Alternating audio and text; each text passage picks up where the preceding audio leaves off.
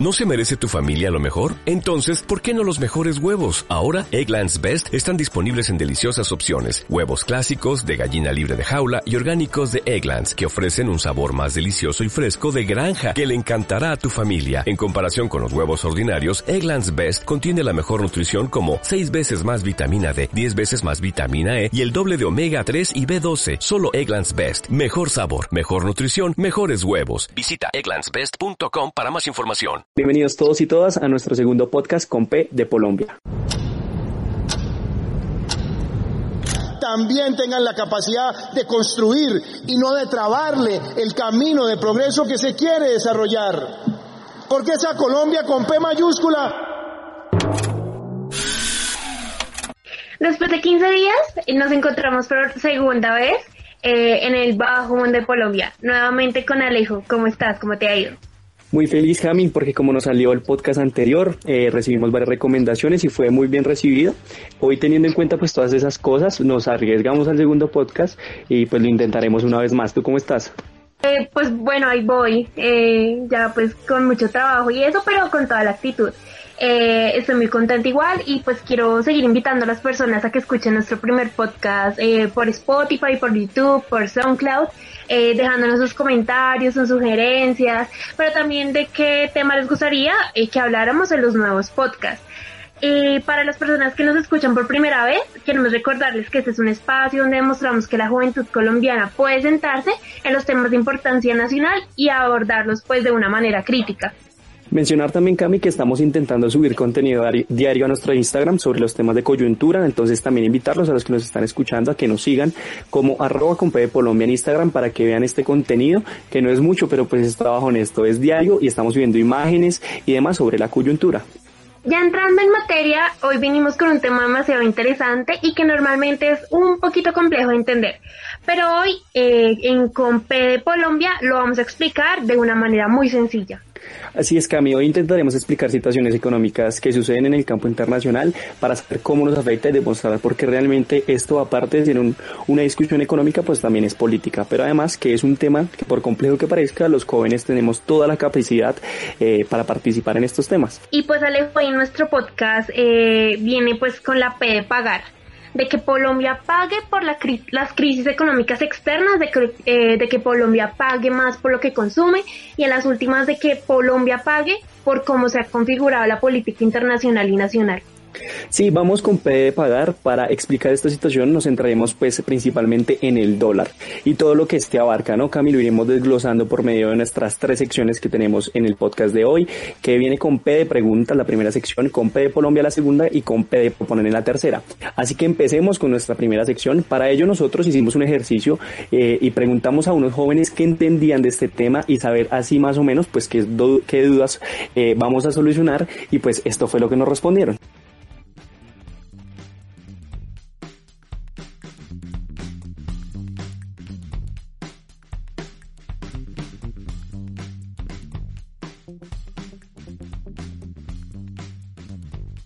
Porque el precio del dólar varía tanto. Yo tengo entendido que el precio del dólar varía por la oferta y la demanda. Si hay mucha demanda, el precio va a subir y pues si no hay tanta, va a bajar. Pues yo creo que es porque el petróleo está bajando en sus ventas y pues esto está causando el precio del dólar suba a comparación del peso colombiano. El dólar está cambiando de precio en estos momentos, entre otras cosas, por la merma de ingreso de divisas negras, es decir, del mercado ilícito del narcotráfico. En esta sección de P de preguntas resolveremos algunas dudas frente a estos temas para entenderlos mucho mejor. Como explicaremos a partir del dólar, empezaremos por supuesto, Alejo, por definir, bueno, ¿qué es el dólar? Yo no sé, hermano, no sé. Pero si lo supiera, te lo juro que sí. Pero no sé, no se sabe.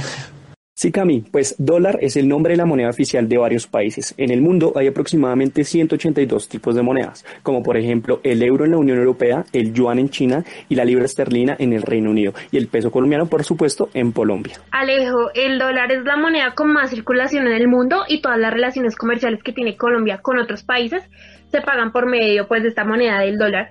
Es decir, que todos los productos que enviamos a otros países no los pagan con dólares y todos los productos que nos llegan los pagamos con dólares. O sea, es una moneda súper comercial.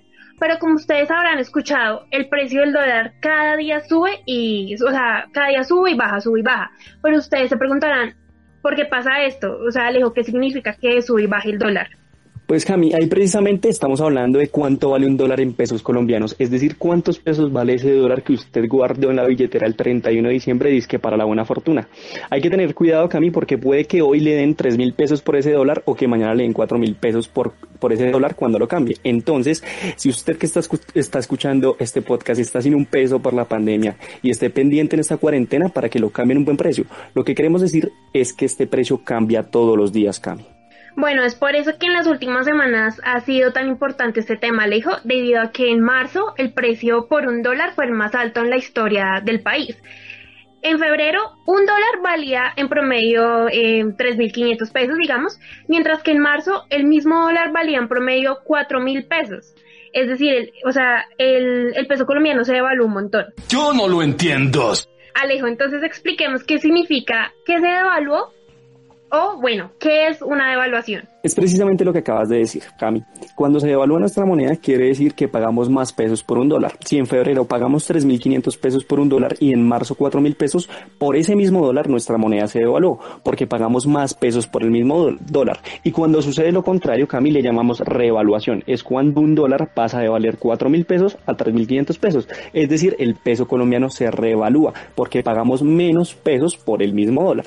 Por eso, Cami, teniendo en cuenta lo anterior, vemos que el peso colombiano se devaluó en el mes de marzo, como ya lo mencionabas, porque subió a valer 4 mil pesos. Pero entonces con esto tenemos otra pregunta, Cami, es ¿cómo sabemos si nuestro peso se devalúa o se revalúa? Es muy simple, Alejo, no vayamos tan lejos. En el confinamiento, el precio de la libra de alberja estaba en 11 mil pesos. 11 mil pesos es mucha plata, debido a que es escasa. Cuando haya más alberja, su precio eh, pues va a disminuir, porque es más fácil de conseguir. Lo mismo pasa con el dólar. Si hay menos dólares en el país, el valor de pesos por cada dólar subirá, porque es difícil de conseguir. Si hay más dólares en el país, el valor de pesos por cada dólar bajará. Y esto, Alejo, va cambiando diariamente. Hay varias formas de que haya más o menos dólares en nuestro país, pero nombremos algunas. Por ejemplo, no sé, en Colombia hay menos dólares cuando pagamos las importaciones o cuando empresas que invirtieron en nuestro país decidieron sacar esa platica e invertirla en otro lugar, llevársela para otro lado. Y en Colombia hay más dólares cuando nos pagan lo que, lo que exportamos, pero también cuando el extranjero envían plata a Colombia. Es decir, todos y todas tenemos una tía, un tío eh, en Estados Unidos que nos envía pues platica para las oncecitas. Así es, Cami. Y pues nosotros teniendo claro todo esto y esta primera sección que precisamente veníamos para responder estas preguntas como que normalmente eh, parecen muy complejas pero realmente son sencillas, es que pasaremos a nuestra siguiente sección que viene precisamente con P de Colombia.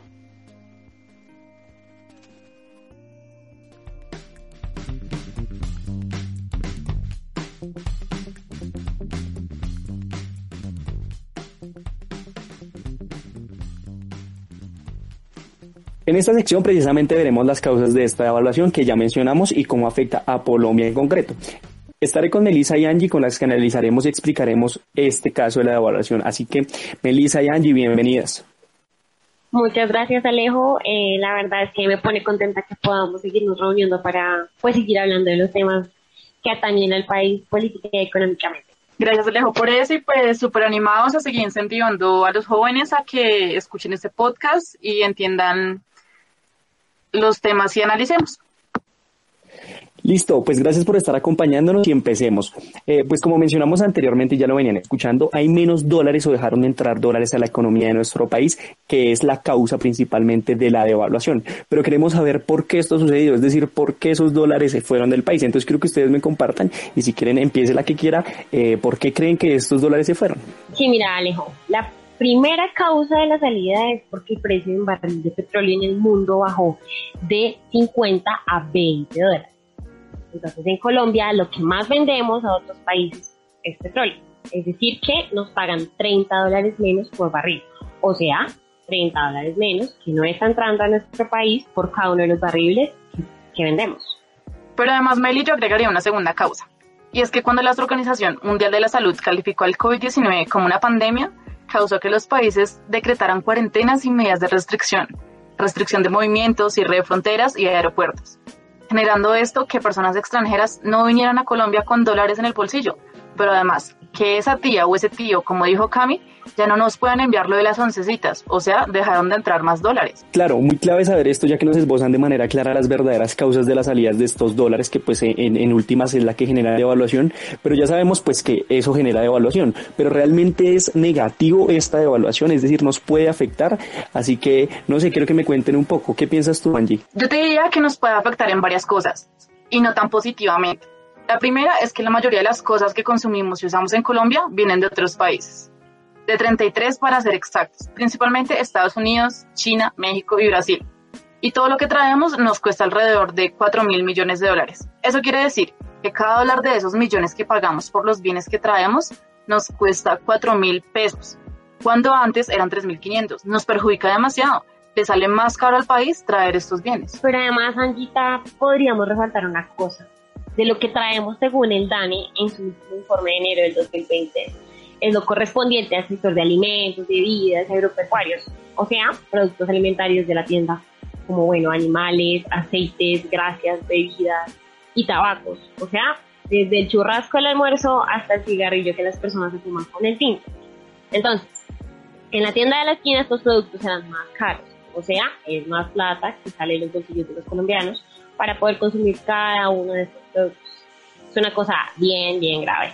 Por supuesto, y además Meli pasa lo mismo con los otros productos que traemos, es decir, que importamos, que son por ejemplo los combustibles y productos manufacturados como ropa, por ejemplo, que es pues tan clave eh, y que es un sector de la economía que se mueve diariamente. En diciembre se mueve también harto eh, y esto y esto y esto afecta también a nuestros productos. Claro, claro. Y aparte de eso, tenemos que tener en cuenta que nuestra balanza comercial desde 2001 siempre ha estado en déficit. Es decir, gastamos más de lo que le ingresa a la economía del país. Por ejemplo, usted es un panadero y se gana entre, mm, pongámosle, 2 millones de pesos, pero gasta 3 millones. Ahí tendría un déficit de 1 millón.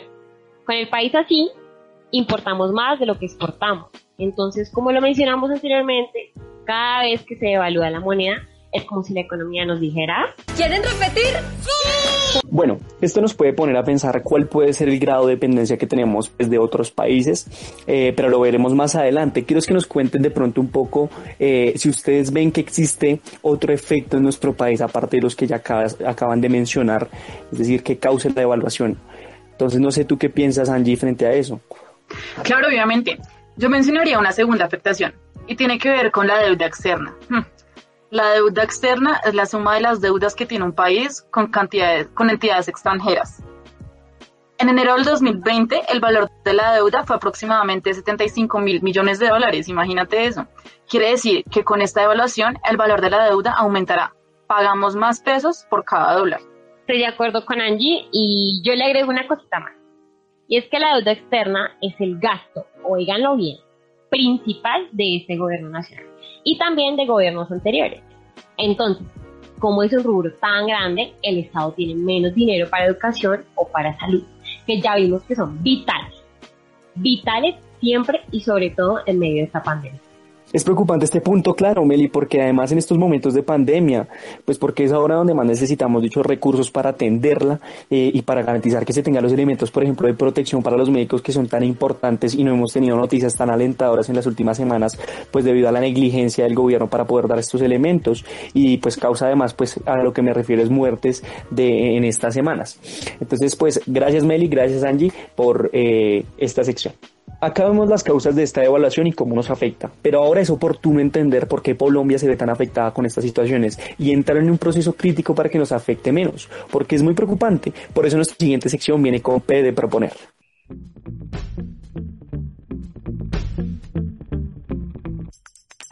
En esta sección veremos precisamente lo que expresabas, Alejo, eh, por qué es tan vulnerable nuestro país a la devaluación y cómo en nuestra posición de jóvenes podemos aportar para que esto no suceda, o bueno, eh, digamos que no sea tan grave, o bueno, sea menos grave, perdón. Para ello analizaremos junto con Laura y Nicolás esta situación. Así que bienvenida Lau y bienvenido Nico. Gracias Cami, yo estoy súper emocionada de hacer parte de este análisis eh, y más realizado por jóvenes. Yo creo que hay que tener algo muy claro y es que este tipo de temas nos conciernen a todos y pues por lo mismo y tanto todos deberíamos estar más involucrados, interesados en esto. Eh, Cami, muchas gracias y me alegra bastante estar acá compartiendo este espacio tanto con ustedes como con las personas que nos están escuchando. De una, pues gracias a ustedes también por estar aquí. Empecemos. Eh, ya hemos mencionado a lo largo del podcast cómo la devaluación nos afecta y pues eh, queremos que nos cuenten ahora por qué la devaluación nos afecta en lugar de beneficiarnos. ¿A qué se debe que la devaluación nos afecte tanto? Bueno, Cami, yo te diría que este problema viene de mucho tiempo atrás. En general, pues nuestra economía es muy vulnerable y pues aún más frente a estos cambios tan externos. Esta vulnerabilidad es causada desde la apertura económica del 90, pero más que todo por la firma de los TLC o de los tratados de libre comercio. Oye, oye, despacio, cerebrito. Bueno, los TLC consisten en un acuerdo comercial entre países para ampliar el mercado de bienes y servicios a todo el mundo. Actualmente nosotros contamos con nueve de ellos, donde uno de los más relevantes es el firmado con Estados Unidos, que es de donde provienen aproximadamente el 25% de nuestras importaciones. O sea, uno de cada cuatro dólares de importaciones se lo pagamos a Estados Unidos. Pero, la, o sea, en ese orden de ideas, ¿es malo tener relaciones eh, con otros países? Claro que no. Lo que pasa es que nuestra economía se sigue dedicando a exportar los mismos bienes que ha exportado durante décadas atrás. Estos son los productos básicos, pues como lo pueden ser el café, el banano, petróleo e incluso el oro teniendo más que todo una dependencia del petróleo. Entonces nos podría beneficiar dicha devaluación si exportáramos más productos y en más cantidades, pues porque claramente nos pagarían más. Pero lo cierto es que las relaciones comerciales de Colombia históricamente, como decía Mary en la anterior sección, se han caracterizado por estar en déficit, donde importamos más de lo que exportamos. Entonces con la devaluación pagamos más en lugar de que nos paguen más. Lau, también para aclarar, que todos estos bienes que nombran no requieren un tratado de libre comercio para exportar al mundo. O sea, lo que quiero decir es que esos tratados firmados lo único que han hecho es con el fin de que Colombia compre todo lo que acá se puede producir. Y los únicos que se salen beneficiados son esos países que nos venden esos bienes. Y pues lógicamente la posición de estos gobiernos, eh, de una corriente neoliberal desde, desde Gaviria, pasando por Pastrana, Uribe, Santos y pues obviamente Duque, lo, que, lo único que generan es que la producción del agro y la industria colombiana se acabe y no se desarrolle. Claro, y eh, hemos tenido una posición desigual en las relaciones internacionales, como pues desde siempre, y como dices Nico, más que todo por decisiones políticas. Pero me llama la atención una cosa y es como esa posición desigual, eh, que esa posición desigual pues nos afecte también a nuestro agro, a nuestro agro y a nuestra industria. Eh, pero ¿crees que solo por eso? Bueno, eh, Cami, aparte de ser vulnerables por esto que tiene que ver con la exportación de bienes, también mencionar que somos vulnerables porque la economía colombiana depende del sector financiero. Es decir, dependemos de eso que nombrabas, creo que en la primera sección, de las personas que invierten sus dólares y el capital en nuestro país y cuando no les genera rentabilidad se los llevan, lo que podemos llamar eh, los capitales golondrina, que es cuando invierten y pues al no resultar nada pues simplemente se van. Y pues ya sabemos que esto genera devaluación porque pues salen los dólares. Lo grave es que nuestra economía principalmente depende de esos capitales, de esa inversión extranjera, y no de nuestra producción y el agro eh, de la industria en Colombia. La cifra a la que haces referencia, Nico, es la del durante el periodo de 2006 a 2018. En esta, el sector que más creció de nuestra economía fue el de actividades financieras, creciendo en un 7.6%, mientras que nuestra agricultura tan solo creció un 2.5% y la industria manufacturera solo el 2.2%. ¿Coincidencia? ¡No lo creo! Así es, Lau. Esto demuestra que en estos años no hay un esfuerzo para fortalecer los sectores tan claves para nuestra economía, sino por fortalecer la rentabilidad de los capitales financieros, bajando impuestos a las grandes empresas con la reforma tributaria, bajando los salarios a nuestros trabajadores para que les sean más rentables sus capitales. Y si esto no cambia, la devaluación nos seguirá afectando aún más porque si estos sectores estuvieran fortalecidos, la evaluación sería algo positivo para ellos. Porque cuando importen sus productos, se los pagaría a un buen precio. sí, como si estas cosas pasaran. En ese sentido, ¿qué creen ustedes que sirve para fortalecer estos sectores? O sea, a pesar del hecho de que entendemos que son decisiones políticas, eh, pues en cuanto a la economía nacional. Lo que debemos hacer es seguir insistiendo en fortalecer tanto nuestra industria como nuestra agricultura, porque en últimas esto es lo que se ve relacionado con nuestra soberanía. Un claro ejemplo de ello es la soberanía alimentaria y tenemos que defenderla. Aparte, sabiendo y teniendo claro que todo esto es una decisión política, Diría yo que votando bien y diferenciando quiénes podrían favorecer los intereses nacionales. Tienes razón, pero yo agregaría que otra manera es apoyando las justas causas que vienen dando estos sectores y reclamos que han dado regularmente. Por ejemplo, los vimos hace unos días y es que el sector textil estuvo reclamando una negligencia del gobierno nacional al no regular los productos confeccionados en, provenientes en China. También acompañando las grandes movilizaciones de nuestros agricultores, que a pesar de ser muy masivas, estos gobiernos se dedican a desconocerlas. Y ya nosotros recordamos qué fue lo que pasó. El tal paro nacional agrario no existe Así que debemos salir y apoyar estas reivindicaciones para que los gobiernos no se sigan arrodillando a este capital financiero y a entregar nuestra soberanía y se dediquen a desarrollar los sectores económicos de nuestro país. Bueno, este fue nuestro segundo podcast. Esperamos que nos haya servido un poco para entender eh, la situación económica del país en estos momentos y las causas de que se vea afectada durante años. ¿Tú cómo la viste, Cami? Pues sí, estoy de acuerdo contigo, Alejo. Acá ya pues le hallamos más razón del por qué este podcast se llama con P de pagar, viendo un poco cómo pagamos por acciones que responden a intereses extranjeros y pagamos por cosas internacionales que ni siquiera pues podemos controlar. Sí, Cami, y además nos permite pues para reflexionar nosotros como jóvenes y este espacio que, que también es para eso analizar cuáles son las decisiones que en el campo económico se toman día a día por los gobiernos de Colombia. Y bueno, pues no olviden compartir este podcast, este espacio para jóvenes sobre temas de importancia nacional seguir nuestro contenido por Spotify, por YouTube, por SoundCloud y seguirnos en nuestro Instagram arroba con Colombia, donde estamos intentando pues, eh, pues subir contenido diario e imágenes muy chéveres que estamos creando. Así es, y muchísimas gracias a ti, a Cami por acompañarnos, a Melissa, Angie, Laura y Nico eh, que estuvieron participando en este podcast y a todos los que nos escuchan. Recuerden que esto una vez más fue lo que pasó en Colombia. Muchísimas gracias.